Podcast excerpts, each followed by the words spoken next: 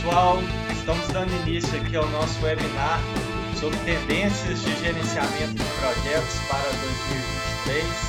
É uma alegria, um prazer receber todos vocês aqui. Desde já agradeço pela disponibilidade, pelo, pelo tempo aí, né, dedicado. Agradecer também ao Ricardo, né, que aceitou aqui o, o convite para participar aqui conosco e falar um pouquinho aí sobre, sobre as tendências né, do gerenciamento.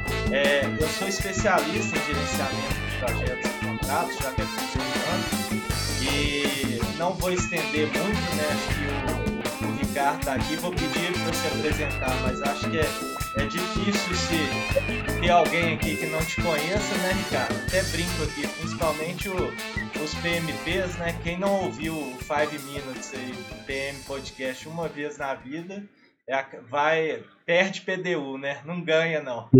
Mas pode ficar à vontade aí para se apresentar, dar boas-vindas aí pro pessoal. Ei, Leonardo. Olá, pessoal. É um prazer estar aqui com vocês. Eu estou falando diretamente de Las Vegas, do PMI Summit 2022, ou seja, eu dei uma escapulida ali, vim aqui para o quarto aqui para poder é, a gente bater esse papo é, rapidamente. É, bem, é, é, eu sou apaixonado por projetos, acho que é uma área é, fascinante, uma área que eu gosto muito. Estava é, conversando um pouquinho com, com o Leonardo antes da gente começar, então para mim é uma satisfação. Bem, a primeira coisa, assim, eu não sou dono da verdade, eu não tenho todas as respostas, mas se alguém tiver alguma dúvida, alguma coisa quiser colocar aqui, fique à vontade. O máximo que vai acontecer é eu falar que eu não sei a resposta, mas eu vou tentar o meu, meu melhor aqui para poder tentar um pouquinho é, é, pensar no que, que seriam as tendências aí para o ano que vem. Tá certo, Ricardo. Obrigado né, pela apresentação, falar aí um pouquinho. E a gente gosta, pessoal, que vocês interajam mesmo, né? Eu sempre falo que o canal aí dos comentários, ele tá, ele tá aberto, né, para contribuírem, fazer perguntas e, e, e aproveitarem, né, para esclarecer dúvidas, alguma coisa que vocês queiram saber e, e realmente, né, se a gente não souber, a gente fala que não sabe, mas é, é, a ideia né, que o, o, Ricardo ele possa né, no, nos auxiliar aí e dar um pouco aí da, da visão dele né, sobre, sobre a gestão de projetos. E assim, já iniciando né, o, nosso, o nosso tema aqui, Ricardo, você que é uma referência tanto nacional quanto é, internacional na área de gerenciamento de projetos, né, tanto é, acredito que para mim, para muitos aqui, né, os seus livros, os, as suas publicações sempre são, são alvo aí de muito estudo né, da, da gente. Então, é assim, de uma forma, inicialmente, assim, de maneira macro mesmo, quais são as tendências né, na área de, de gerenciamento de projetos aí pro, para o próximo ano e se tem alguma área né, que vai vai requerer mais, vai ter uma demanda maior, existe como que você tem, tem enxergado isso aí, tanto no mundo né, quanto no, no Brasil em função dos vários cenários que a gente vive, né, é, pandemia, guerra da Ucrânia, crises, mudança de governo no Brasil, isso tudo acaba é, influenciando a gestão de projetos. Então, é, gostaria de ouvir aí um pouquinho de você sobre tá. isso. Então, beleza. Bem, é, é, vamos, vamos tentar é, é, dividir a, a, minha, a minha explicação em, em alguns pontos. A, a, primeira coisa é o seguinte: quanto à necessidade da gestão de projetos. Né? Bem, o que nós estamos vendo é que a necessidade de gestores de projetos, pessoas com essas habilidades, ela, ela vem num crescente é, é muito grande ao, ao, longo dos anos e essa tendência vai continuar. É, uma coisa importante, assim, eu, eu, sempre digo isso, se a gente vai chamar essas pessoas de gerente de projeto, é, é gerente de produto, é, implantador, isso para mim é irrelevante o nome que você vai querer dar para essa função. Mas a função de transformar ideias, em resultado, essa vai ser a tônica do trabalho de, de, de qualquer um. Então, o que, que eu tenho visto como tendência? Primeiro, é, é, essa habilidade é, se torna um diferencial competitivo muito grande para as organizações. Então, acho que isso vai ser uma tendência, e tem sido já uma tendência grande. Agora, o segundo ponto que eu queria falar é que talvez o gerenciamento de projetos como nosso, principalmente como eu, é, que tem um pouquinho mais de tempo trabalhando com isso, é, é, não vai ser talvez como eu aprendi vinte e tantos anos atrás, que é assim, você planeja e tenta executar e tenta evitar o máximo possível de variação para você entregar lá do outro lado. É, o que a gente tem visto hoje é que gerenciar projetos é muito mais a nossa capacidade de reação, a nossa capacidade de administrar e absorver as mudanças, a nossa capacidade de nos adaptar, a nossa capacidade de lidar com a incerteza com esses ambientes complexos. Então, é, apesar da essência de conectar ideias a resultados continuar sendo a mesma, é, o modelo mental mudou né, o modelo mental daquela estabilidade de fazer um plano, pôr na parede esperar que ele aconteça, bem, é, nem, na, nem há 20 anos atrás era assim, mas hoje definitivamente não é, porque o que a gente tem visto como tendência é ciclos de vida cada vez menores. E por que, que nós estamos vendo ciclo de vida cada vez menores? É por isso que nós estamos falando dos métodos ágeis, desenvolvendo produtos mínimos viáveis o mais possível. Quando a gente fala de sprint de duas semanas, você quer que a cada duas semanas tenha alguma coisa sendo entregue. Por que esses ciclos curtos? Porque ciclos curtos estão menos sujeitos à volatilidade e à incerteza. É igual eu falar para você assim, tenta traçar um horizonte para você de duas semanas. É uma coisa. Se eu pedir para você traçar um horizonte para você de dois meses, é outra coisa. Se eu pedir para você traçar um horizonte para você de dois anos, é bem diferente. Então, o que acontece? Você reduz. Então, cada vez mais nós estamos vendo ciclos de vida mais reduzidos e nós estamos vendo o quê? É essa adaptabilidade como uma marca. Então, eu acho que essa é a grande tendência do nosso trabalho, ou seja, é nós mesmos nos reinventarmos, apesar de termos aquele objetivo de conectar ideia e resultado, a gente está o tempo inteiro se reinventando para entender como é que a gente vai conseguir fazer isso da melhor forma. Tá certo, Ricardo. E já que você tocou aí no assunto do ágil, né, eu vou até mudar um pouco da, da ordem aqui, porque realmente essa questão de adaptar ela, ela é imprescindível e hoje todo o nosso planejamento ele sofre aí diversas variáveis, né, que ele muda o tempo todo. Não existe, igual você há 20 anos atrás não existia, não existe um algo cravado na pedra e hoje ainda mais isso é, é uma realidade para a gente, né? A gente tem que se flexibilizar e estar preparado aí o tempo todo.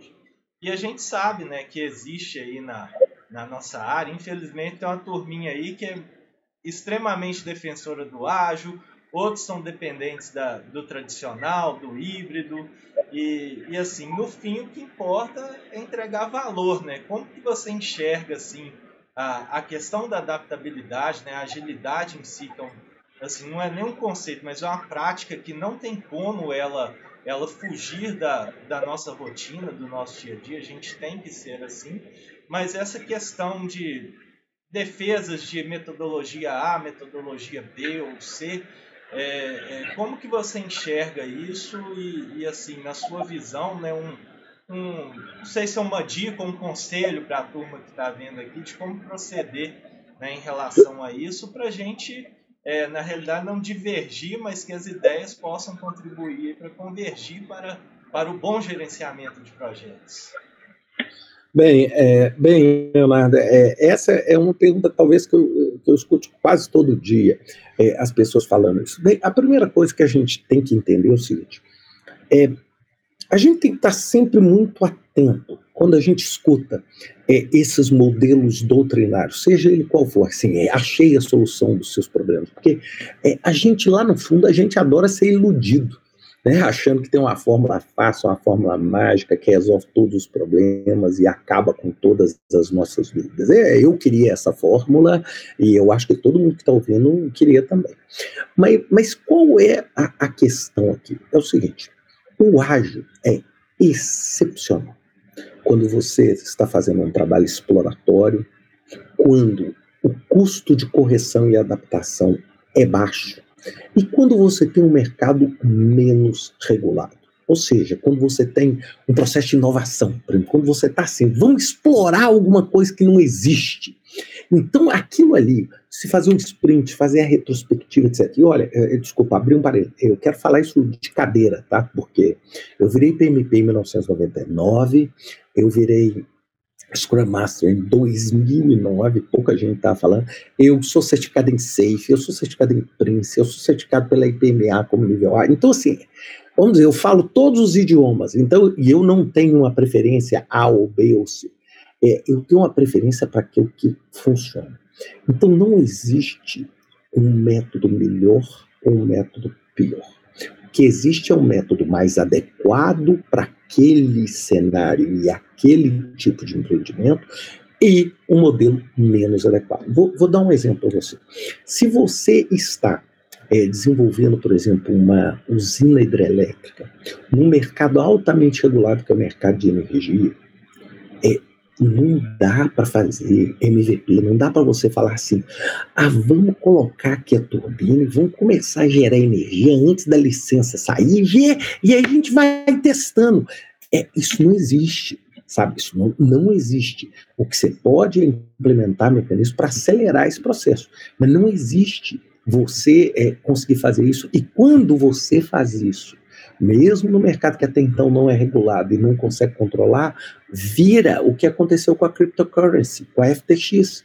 Né? Se vocês lerem um artigo do Financial Times, que saiu há poucos dias atrás, falando da zona, desculpem o termo aqui, da zona que era. Por quê? Ou seja, os caras andaram tão rápido, tão rápido, tão rápido, que deixaram um rastro de destruição. Hoje eles não conseguem só para vocês terem uma ideia do que eu estou falando, eles não conseguem saber quantas contas bancárias a FTX tinha.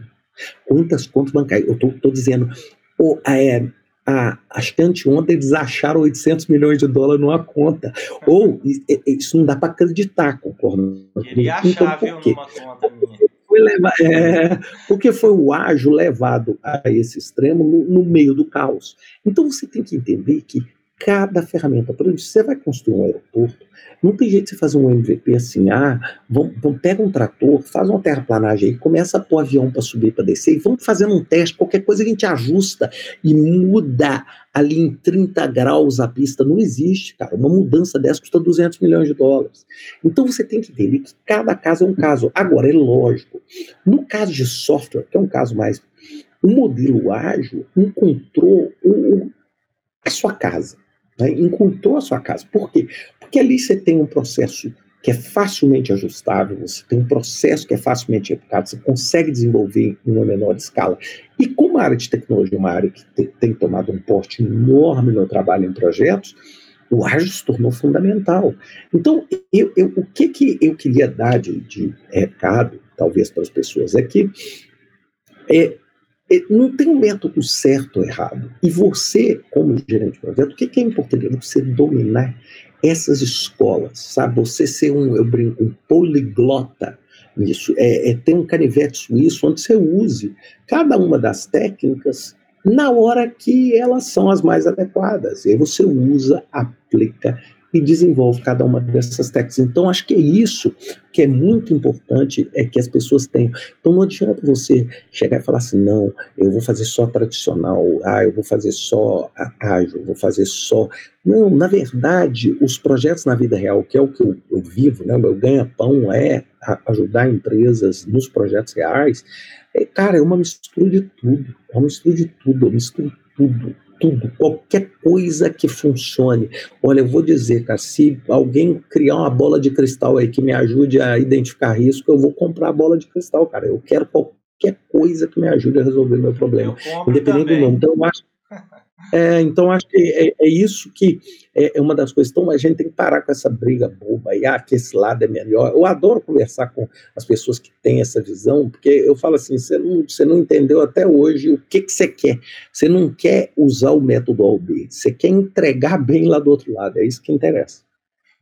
Tá certo. É, Ricardo, e muito importante, igual você disse aí, tem projetos, né, igual uma hidrelétrica, realmente não não tem jeito, mas eu vejo a questão do ágil aí muito forte na Amazon, né? Até li o livro do, do sobre as cartas do, do, Jeff Bezos, onde ele incentiva né, a, o uso da agilidade, a inovação, o MVP, mas é claro que ele tem um risco, ele, ele tem um custo calculado para isso, porque é, isso custa dinheiro, né? E até onde, até onde ele vai inovar, até onde ele está disposto né, a, a, a, correr o risco, porque dependendo também, é, ele pode perder, mas dependendo da invenção ou do, do MVP, do que for criado, ele vai ganhar muito mais na frente. Então é, é, é o que você falou, depende do projeto, né? depende do, do ambiente.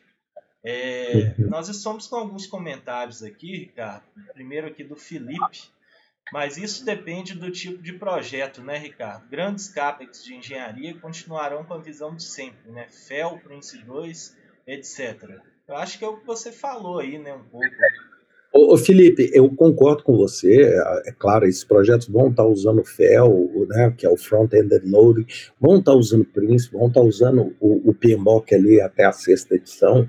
É esse conceito de processo. Agora, o que não significa que você não pode usar mecanismos que vieram do mundo ágil, como, por exemplo, comunicação, como por exemplo o Daily Scrum, o Scrum diário. Por que não você fazer uma reunião todo dia de manhã no seu projeto, mesmo que seja um projeto de infraestrutura, para discutir o que o pessoal vai fazer aquele dia? Percebeu? Então tem coisas que você pode usar é, é, pedaços, até mesmo sem alterar, a, vamos dizer, o DNA ou a espinha dorsal que você está fazendo, que é, por exemplo, o Prince 2, ou que é, por exemplo, FEL. Tá, mas eu concordo com você. É, agora, uma coisa que me incomodou um pouquinho na pergunta sua, Felipe, foi que você falou assim: vai continuar tudo mesmo. É, os próprios modelos, vamos dizer, é, é, incrementais, ou que a gente chama de tradicionais, ou cascata, eles mudaram muito. Então, se você olhar, eu quando fiz a minha prova do PMP em 1999, eu fiz com o PMP, o PMP versão 3, para terceira edição, sabe, mudou muito mudou muito. Mudou, sabe? Se mudou absurdamente os processos, etc. Então, não vamos imaginar que porque o método é o meu. Hoje nós temos ferramentas é, vindas nesse modelo incremental que podem ajudar enormemente e acelerar muito mais os projetos se a gente comparar com como eles eram gerenciados há 20 anos atrás. Tá certo. É, temos aqui um outro comentário, né? na realidade, uma pergunta do Jonas. Esses ciclos de vida curtos são válidos para todas as indústrias? Não consigo, não consigo ver isso na construção civil, por exemplo. É, bem, Jonas, é, é, esses ciclos de vida curtos, é, eles são muito característicos de, de projetos de tecnologia. Então, por exemplo, quando a gente fala em Scrum e fala um ciclo de duas semanas, é porque a cada duas semanas você produz um determinado integra entregável. Na construção civil, eu já vi principalmente nos Estados Unidos, é, é, construções muito grandes usando conceitos de agilidade no modelo incremental. Por exemplo, você constrói um prédio de muitos andares, em Nova York é bastante comum você constrói um prédio de muitos andares, e você já começa a ocupar os primeiros andares enquanto outros andares estão em construção. É sério, você não constrói o prédio inteiro ao mesmo tempo. Você, você cria uma estrutura onde você constrói assim, os 10, 15 primeiros andares. Aí eles já são ocupados enquanto você está construindo outros andares. Ou seja, o que, que você está fazendo? Você está antecipando o seu ciclo de vida. É lógico, você não vai conseguir reduzir isso para ter um ciclo de inovação a cada duas semanas. Mas, de repente, ao invés de ter um ciclo a cada um ano, você vai ter um ciclo a cada três meses, por exemplo. É, então, são exemplos em escalas diferentes onde você pode aplicar isso. Ô, ô, Ricardo, e esse exemplo aí do prédio, né, ele acaba virando, como é uma obra, usa, o pavimento é tipo, né, ele é repetitivo, então fica até mais fácil de, de dividir aí, né, em sprints, em, em entregas. É isso, você pode usar inclusive linha de balanço, você pode usar várias técnicas para poder acelerar, mas uma coisa que é interessante desse é, você já está vendendo, ocupando e gerando receita. Então, o que está acontecendo? Você está antecipando o seu fluxo de caixa. Se a gente fa falar em Project Finance, que é muito comum, o que, que é o grande problema do modelo incremental? É que você só vai conseguir oferir resultado e benefício do projeto depois que o projeto conclui ou quando o projeto está muito próximo de concluir. Desse jeito, o que, que você está fazendo? Você está conseguindo antecipar fluxo de caixa, porque a partir do momento, vamos supor que você está alugando, a partir do momento que você tem andares já prontos alugados, você já está gerando o resultado e antecipando o resultado enquanto você está fazendo o resto. Então, essa é uma vantagem grande de um modelo como esse, se você consegue. Lógico, existem requerimentos, existem aspectos legais, e inclusive várias empresas têm feito isso. Por exemplo, quando você pega uma usina hidrelétrica, uma usina hidrelétrica nunca, como você vê Belo Monte, você vê Baguari, ela nunca começa com todas as unidades de geração é, acontecendo simultaneamente. Ou seja, o que, que você faz? Você começa duas máquinas, depois mais duas, depois mais duas. O que, que você está fazendo? Por quê? Porque você está tentando antecipar a sua geração de caixa. Né? Essa é uma tendência grande. E, e, é a mesma essência que a gente tem para os projetos de tecnologia. O que, que você está querendo? Você está querendo entregar para o cliente para quê? Para acelerar a sua capacidade de vender, sua capacidade de receita, sua capacidade de a, aumentar o número de assinantes, por exemplo. Se você é um Netflix, por exemplo, você está buscando fazer isso. Por, por que que hoje, é, Leonardo, só para te dar curiosidade, por que que muitas vezes você tem séries, série de televisão? É porque é uma forma rápida, porque uma coisa é eu gravar um filme de duas horas, outra coisa é eu gravar 30 minutos, 30 minutos, 30 minutos, porque eu já consigo colocar isso no ar, a partir do momento que eu tiver 3, 4, 5 episódios, eu já coloco aquele ali no ar e eu já começo o quê? A capitalizar e a gerar benefício, enquanto eu vou escrevendo os outros capítulos. Tá certo. É, ô, jo, ô Jonas, só para contribuir com você, eu sou engenheiro civil também, eu já vi aplicação em algumas obras e depois é, é entra no site da scruminc.org, que é do Jeff Sutherland, é um dos criadores do Scrum, até sou também Scrum Master certificado pela, pela Scrum Inc. E lá ele tem alguns cases lá, algumas orientações sobre o uso do Scrum na construção civil, talvez te, te ajude aí. Né, em algumas, algumas, Nós somos, é, é, Leonardo, nós dois somos engenheiros. Eu sou, na verdade, a minha formação é em engenharia química, ah. mas eu tenho mestrado em produção e doutorado, doutorado em engenharia civil. em civil, né? É. então, nós, nós somos todos engenharia, onde, vamos dizer, eu aplico talvez a maior parte do, do, do meu conhecimento em projetos. Em obra civil, tá certo.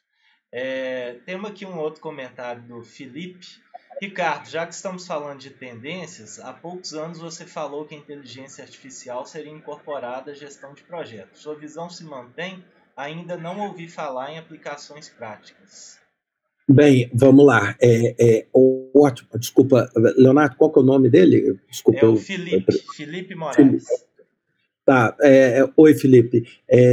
Deixa eu te contar, cara. É, hoje eu estava aqui, a palestra de abertura do, do, da, da, conferência que eu estou foi da Amy Webb, que trabalha com futurologia, e ela falando sobre inteligência artificial. Bem, eu acho que a inteligência artificial já está ocupando vários espaços. Hoje você já tem, por exemplo, não sei se você sabe, mas quem tem, por exemplo, usa é, mecanismos como o PPM da Microsoft, por exemplo, você tem Microsoft Machine Learning Service, onde você consegue usar mecanismos de machine learning que são formas um pouco menos estruturadas de inteligência artificial para isso.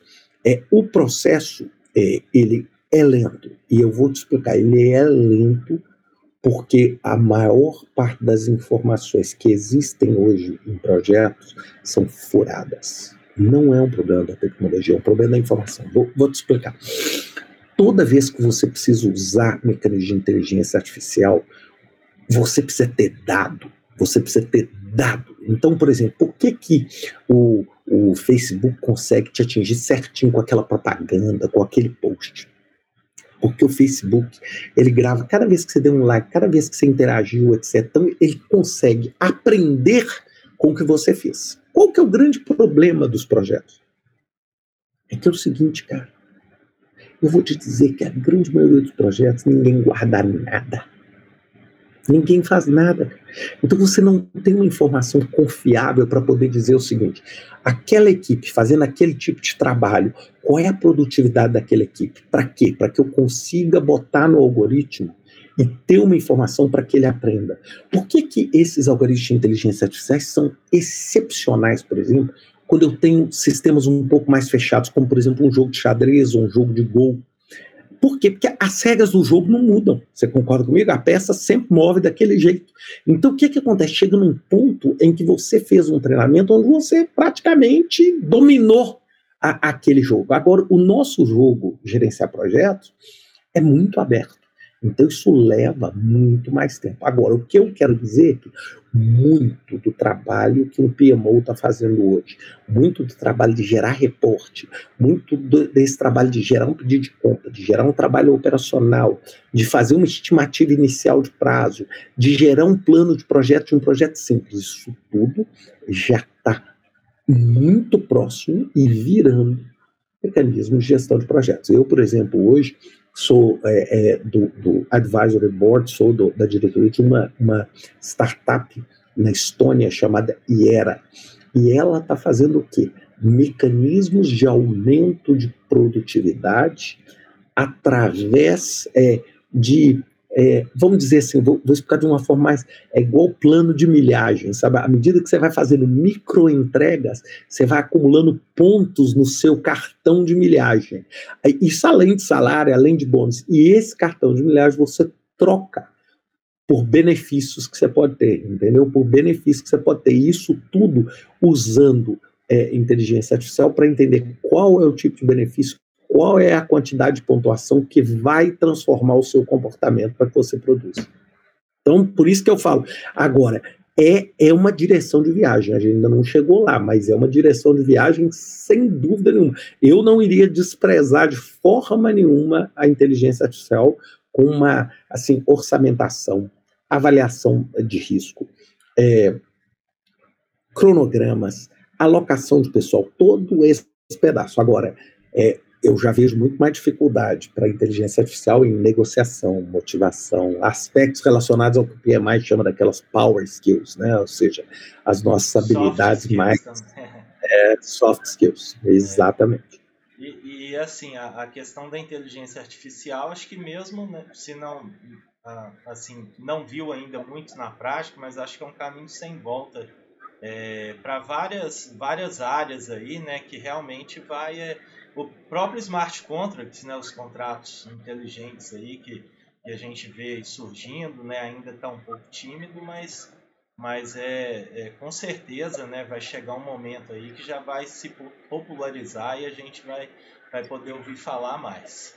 É, Ricardo, nós temos aqui um comentário também do Felipe falando que já usou o Kanban em grande projeto e funcionou muito bem. O Jonas está falando aqui que ele atua na construção civil, manda informação por escrito. Ô Jonas, a informação é sobre o site da Scrum que se você puder colocar aqui, depois eu vou responder os comentários aí, eu, eu encaminho sim. Só fazer um comentário, é, o Kanban eu amo, eu sou um fã, inclusive eu tenho um vídeo no YouTube sobre Kanban, eu sou fã, e Kanban eu acho ótimo e eu uso pra caramba. E outra coisa, você não precisa usar projeto todo, você pode usar para um pedaço do projeto, você pode usar para um, é, é, por exemplo, para um squad, para um pequeno time, né, para um esquadrão seu, você pode usar. Então, assim, eu adoro Kanban e uso Kanban o dia inteiro. Tá? Uso Kanban o dia inteiro. Kanban é essa visualização do tempo do trabalho e esse sistema que a gente chama de pool, né, de você vai puxando, eu acho ótimo e limita violentamente o trabalho em progresso. Eu, e eu nem estou discutindo que Kanban é, não deve ser usado em projeto grande. Está aí um exemplo de um, de um tipo de ferramenta que vai te dar agilidade independente do método que você está usando. E é simples, né? Inclusive para projeto pessoal. Eu, minha, eu tenho um quadro Kanban aqui do lado, os post-its, né, para anotar e, e é vai ajudando mesmo, né? E é, é e é bem legal, bem, bem bacana. A gente tem que ter essa habilidade. Eu faço também direto, direto, é, direto. É bem legal. É, pessoal, nós já estamos aqui, né? Tá faltando 10 minutos para encerrar. Eu vou tentar. Tem mais alguns assuntos aqui na pauta. A gente tem mais uma pergunta aqui também, tá, ô, ô Ricardo? Eu vou. Tem, tem uma pessoa não está identificada, tá? Como LinkedIn user. Boa noite, Ricardo Leonardo. Por favor, Ricardo, como você vê a tendência de projetos em função das mudanças climáticas. Obrigado. Bem, eu, eu acho aqui, é, eu acho, inclusive, uma área que eu estou estudando, eu vou publicar agora um artigo sobre isso. Eu acho que essa parte de ESG, que é ambiente, sociedade, é, né, o social e a governança, está é, tá, tá virando uma peça central dentro do ambiente de projetos em que a gente vive. É, e eu acho que nós vamos ter muitos projetos sendo criados no intuito de é, é, combater a, o aquecimento global e as mudanças climáticas, essa é a primeira coisa. E nós vamos ter muitos projetos que vão ter nas mudanças climáticas elementos fortes de risco ou seja, de risco de disruptura de, de cadeia de fornecimento, risco energético. Então, é, é, eu acho que nós vamos ter, sem dúvida nenhuma, a, a, a, mudança climática, até colocando acima e além de projetos, é, uma, é, um, é um desafio global para todo qualquer negócio, assim como a guerra, né? assim como a guerra, assim como energias renováveis. Né? Ou seja, é, nós estamos vendo, por exemplo, olha o que eu moro na Europa, olha o que, que a guerra na Ucrânia está gerando no continente inteiro, né? no mundo inteiro, mas no, no continente inteiro, é, e que a gente jamais pensava é, nisso há, há, vamos dizer, algum tempo atrás, entendeu? É, é, a gente pensava algum tempo atrás. Só, só um minutinho.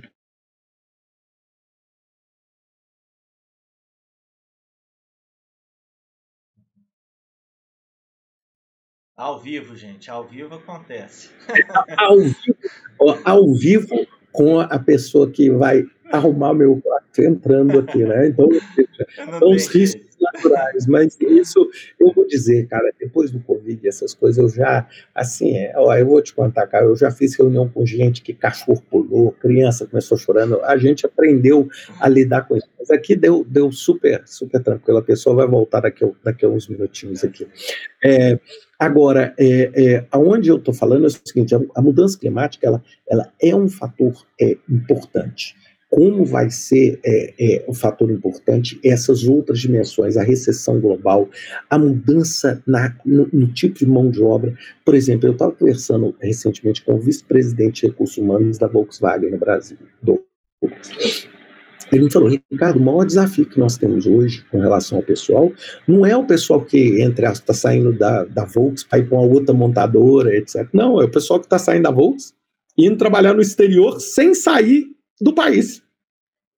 Ganhando em dólar, etc. A pessoa continua no mesmo lugar, sentada na mesma mesa, só que trabalhando agora para uma empresa na Holanda.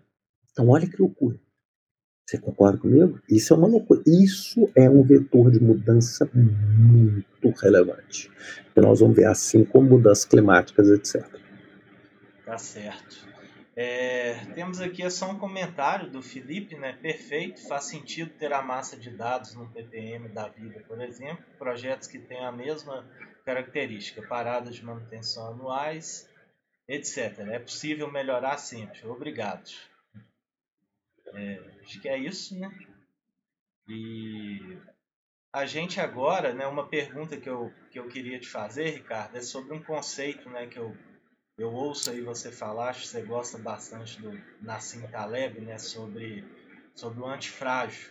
Né? Como que, assim, para quem não conhece, né, falar um pouquinho sobre antifragilidade, como que o conceito aí do antifrágil ele contribui aí para a carreira, para a vida profissional em relação ao gerenciamento de, de projetos, né? E a partir disso aí a, as dicas, né, que você daria para a turma aí se é, é uma característica, né, que vale a pena desenvolver, estudar, dentre outras também aí que são importantes para para o desenvolvimento, né, do, do profissional dentro do, da rotina e do dia a dia de, de gerenciar projetos.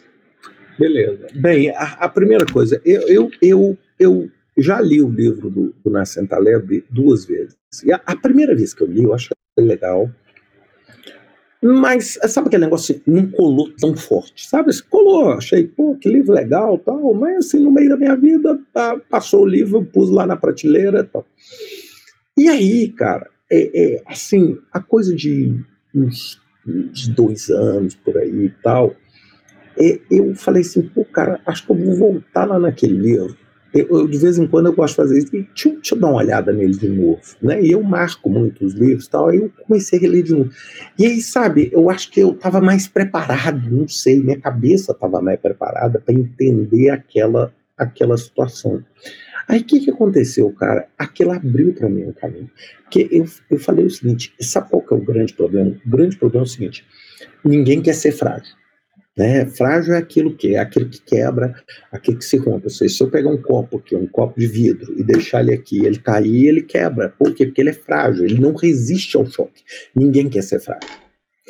Só que eu fui criado E, e talvez a grande maioria de, de vocês que estão ouvindo é para ser o oposto ao frágil. E sempre o oposto ao frágil é o que a gente chama de robusto. É, é, é assim: como é que eu consigo criar uma estrutura que você pode bater e eu não quebro? Sabe, vamos virar um copo de aço, porque aí ele cai, ele não quebra, ele não deforma. Ele, isso era a minha cabeça, ou seja, é, era o quê? Eu ficava lutando o tempo inteiro para ficar robusto, para assim, pode me bater que eu vou resistir. Pode me dar um choque, eu vou resistir. E aí, cara, veio o Nassim Taleb e falou assim, mas peraí, cara, tem um negócio que vai muito mais além do que isso. É o seguinte, imagina se a cada vez que você tomar uma pancada, você fica mais forte. Isso é o antifrágil, ou seja, o antifrágil é aquele que se beneficia com o estresse, com o caos e com isso. E ele cresce com isso. E por que, que eu acho que esse é um, é um cenário? Porque é a única forma, não tem jeito da gente resistir ao caos. Uma hora a pressão vai ser tão grande que nós vamos nos tornar frágeis. Ou seja, talvez é, esse copo, é, essa garrafinha de plástico aqui, ela é resistente para cair dessa mesa aqui. Mas talvez, se eu pegar uma faca e perfurar, ela não vai ser resistente. Então, como é que eu consigo, então, mover essa fronteira? E aí veio o conceito de antifrágil. É, e é, é o conceito que eu, eu falo, eu, eu, gosto de dar um exemplo assim muito simples, o exemplo do nosso próprio músculo. Quando você vai numa academia fazer musculação, o que, que você está fazendo? Você está indo lá e machucando o seu músculo. Você põe um peso forte que você quer machucar, fazer uma micro lesão. Para quê? Para que o seu o músculo, quando voltar, ele fala assim: agora eu vou voltar mais forte e aquilo ali não vai acontecer de novo. Isso é um mecanismo antifrágil. Concorda comigo? É um mecanismo antifrágil, ou seja, para o seu músculo crescer, você precisa da pancada. Você precisa do agente estressor. Sabe? É, e, e, é isso que eu falo hoje, porque é, eu, por exemplo, eu falo isso para minhas filhas, etc. A gente, como profissional, a gente tem que imaginar que cada desafio, cada oportunidade, cada problema que a gente tem a cada momento é para nós uma oportunidade de quê? De dar um salto. De dar um salto. De dar um salto. De se tornar o quê? Mais antifrágil. Mais antifrágil. De aprender e de dar um salto. Então, assim, é, é por isso que eu, eu, brinco muito, assim, um exemplo, assim, você quer é, educar de uma forma errada o seu filho, é só você colocar seu filho num ambiente super protegido, porque quando você super proteger, o que, que vai acontecer? Você não vai desenvolver essas características de antifragilidade. Então, o que, que é preciso? É preciso, é, é, é, sabe, bater. É lógico, você não pode, você não pode pegar e fazer uma, uma musculação com 500 quilos e rasgar tudo, porque aí não é antifragilidade, porque aí você foi frágil. Agora, o que, que você faz? Você vai pondo peso, vai, vai entendendo aquele ambiente de estresse. E eu acho que a minha carreira, eu busquei o tempo inteiro tentar fazer isso comigo. Ou seja, eu, cara, eu acordo, Leonardo, eu, eu falo isso assim com toda humildade Cara, eu acordo com o mesmo medo de ser o Leonardo de todo mundo que tá me ouvindo. Eu não me acordo assim, ah, porque o Ricardo tá mais velho, porque o Ricardo ele construiu uma carreira, que o Ricardo tá no direito de sentar e falar agora eu tô robusto o suficiente para sobreviver.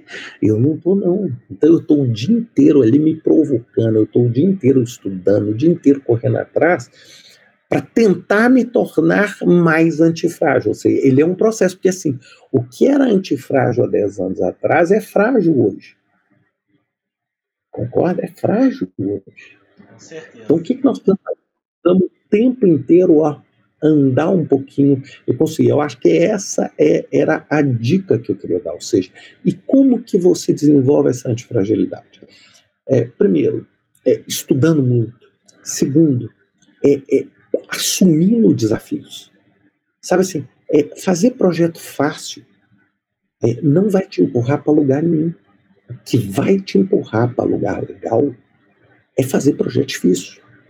O que vai te empurrar é você sempre estar tá buscando romper aquele seu limite. Então, assim, é, é, se você está ali, pô, eu tô aqui é, minha vida é super tranquila, não sei o que. Bem, é, é, legal momentaneamente, mas é um ponto de desconforto, porque pode ser que não fique assim tanto tempo, entendeu?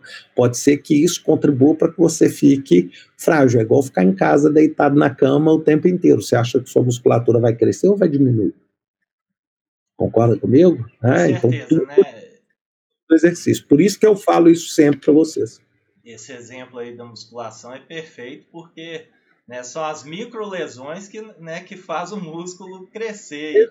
Assim, quem eu sou hoje é exatamente isso. Eu sou produto de milhões de lesões que eu fui tendo ao longo da minha vida, milhões de coisas que eu fui fazendo, desafios que eu fui aceitando, coisa que deu certo, coisa que não deu tão certo. Isso tudo foi, foi empurrando e fez é, é, é, eu virar quem eu sou. E hoje é a mesma coisa. Hoje eu estou fazendo isso e amanhã eu estou fazendo isso. Ou seja, isso é um processo permanente de adaptação, entendeu?